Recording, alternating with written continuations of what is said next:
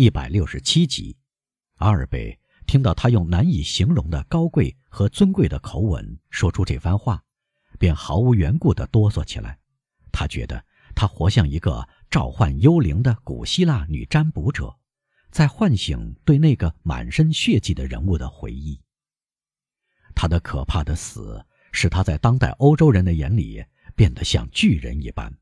这时，姑娘的眼中闪烁着阴森森的、可怕的光芒。不久，海底说下去，队伍停止向前，我们来到石级下面的湖边。我的母亲把我紧紧抱在她扑腾乱跳的胸前。她身后不远的地方，我看到父亲用不安的目光扫视周围。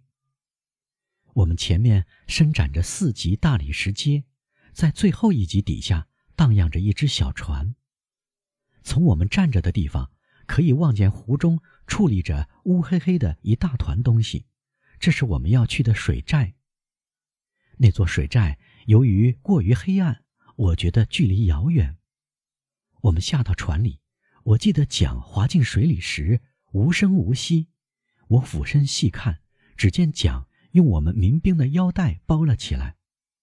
除了桨手，小船里只有女佣、我的父母亲赛琳和我。民兵都待在湖边，跪在最后一级石阶上。万一有人追过来，上面的三级石阶就用作掩体。我们的小船乘风疾驶。小船为什么驶得这么快？我问妈妈。嘘，我的孩子，他说，因为。我们在逃跑。我不明白，我的父亲大权在握，通常是别人一见到他便逃跑。他的座右铭是：“他们恨我，因此他们怕我。”为什么他要逃跑呢？我的父亲确实从湖上逃跑。后来他告诉我，雅尼娜宫的守军长期服役，疲惫不堪。说到这里。海底将意味深长的目光落在基督山身上，他的目光盯住他的眼睛。于是，姑娘慢吞吞地讲下去，就像要杜撰或略去事实那样。小姐，刚才您说到，阿尔贝则全神贯注地倾听这篇叙述，提醒说：“雅尼娜宫的守军长期服役，疲惫不堪。他们已经跟土耳其苏丹派来捉拿我父亲的总司令库尔西德商议好。正是在这时，我父亲下决心隐退。他先将一个欧洲人军官派到苏丹那里，他非常信任这个军官。我父亲要隐退到他早就为自己准备好的栖身之地，他称为避难处所。这个军官，阿尔贝问道：“您记得他的名字吗，小姐？”基督山同姑娘交换了一个快如闪电的目光，而莫尔塞夫没有觉察。不，他说：“我记不得了，以后或许我会想起来，我再告诉你好了。”当基督山慢慢的举起手指，示意别说时，阿尔贝正要说出他父亲的名字，年轻人想起他的誓言，默不作声了。我们朝这个水寨驶去。水寨底层装饰着阿拉伯式图案，底座浸在水里，二楼面临湖上。这座大建筑一眼望去能看到的外表就是这样。在底楼下面延伸到岛中，有一个很大的地下岩洞。有人将我母亲、我和我们的女佣带到那里。六万只钱袋和两百万只大桶堆在里面，摞成一大堆。钱袋里有两千五百万金币，大桶里则装着三万斤火药。刚才提到的我父亲的宠臣赛琳，待在这些大桶旁边，他白天黑夜看守着，一根长矛的尖端燃烧着火绳。他已得到命令，一旦我父亲发出讯号，就炸掉一切：建筑、卫兵、趴下、女佣和金币。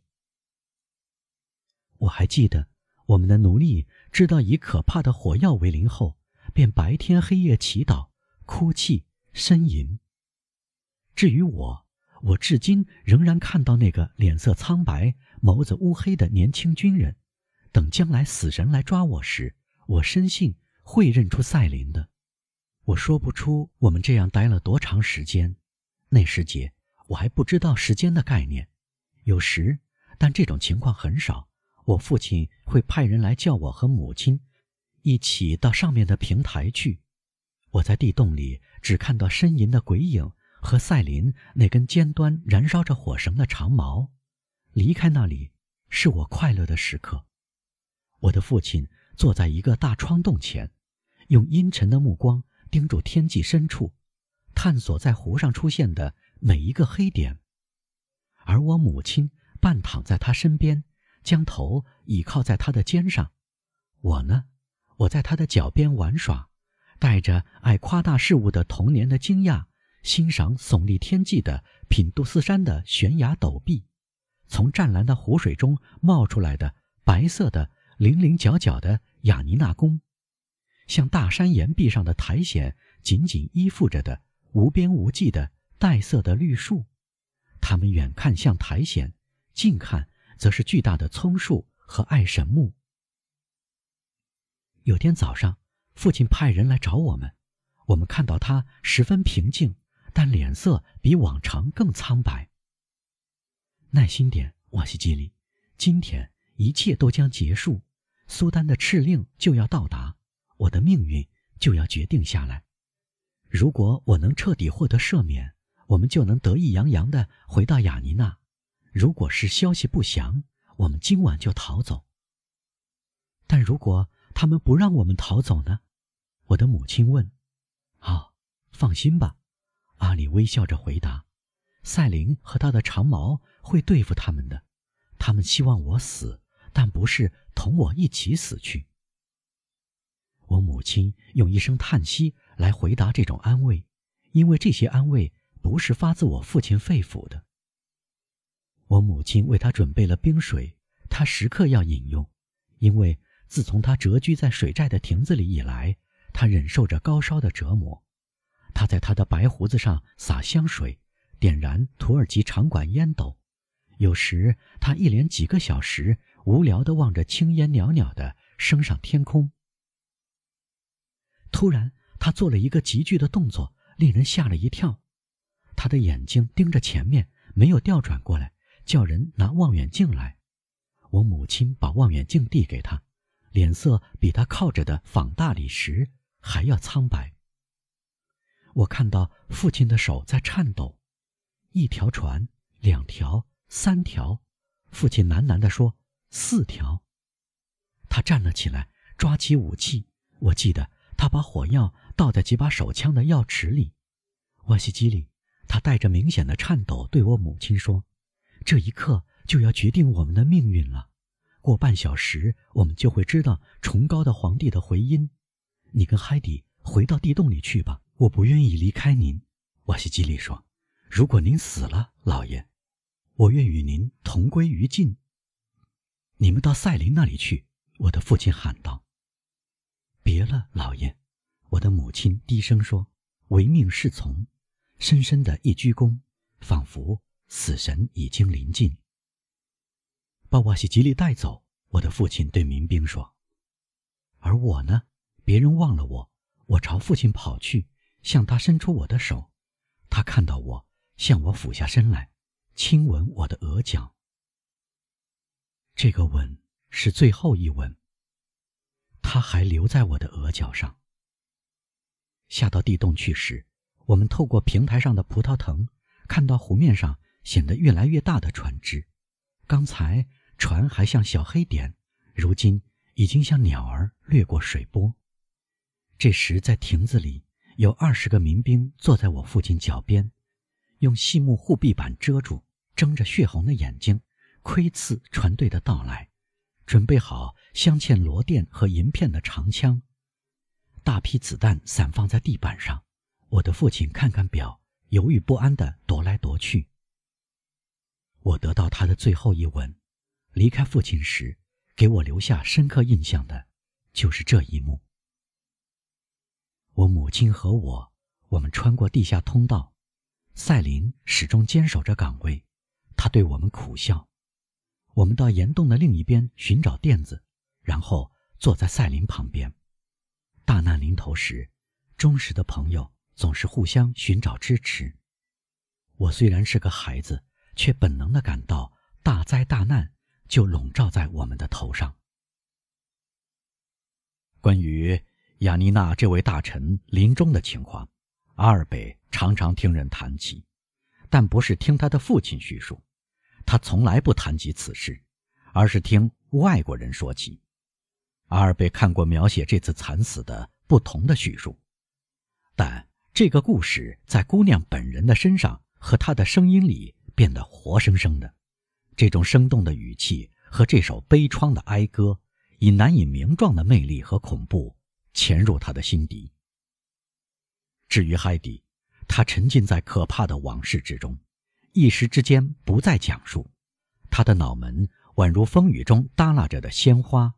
侧靠在他的手上，他的目光茫然若失，仿佛还在凝望天际那葱葱郁郁的品都斯山和雅尼娜湖蔚蓝色的水波。这面魔镜映照出他描绘的那幅阴暗的图画。基督山带着难以形容的关切和怜悯的神情注视着他。说下去吧，我的孩子。伯爵用现代希腊语说。海蒂抬起头，仿佛基督山刚才说出的响亮话语把他从梦中唤醒似的。他接着说：“那时是傍晚四点钟，虽然外面天空晴朗灿烂，我们却陷入地底下的黑暗中。岩洞中只有一点亮光，如同漆黑的天幕中一颗颤抖的星星。这是赛琳的火绳。”我的母亲是基督徒，她在祈祷。赛琳不时念叨着这句祝圣用语：“上帝是伟大的。”但我母亲还抱着某些希望。在下岩洞时，她似乎认出了那个曾被派往君士坦丁堡的欧洲人。我父亲非常信任他，因为我父亲知道法国苏丹的士兵一般是高尚豪侠的。我母亲朝阶梯的那边往前走了几步，倾听着。他们接近了，他说：“但愿他们带来和平与生命。”你担心什么，瓦西吉林？赛琳用非常悦耳而又非常骄傲的口吻问：“如果他们带来的不是和平，我们就要他们的命。”他眺望长矛上的火绳，那动作。恰似古代克里特岛上的狄恩尼索斯的姿势。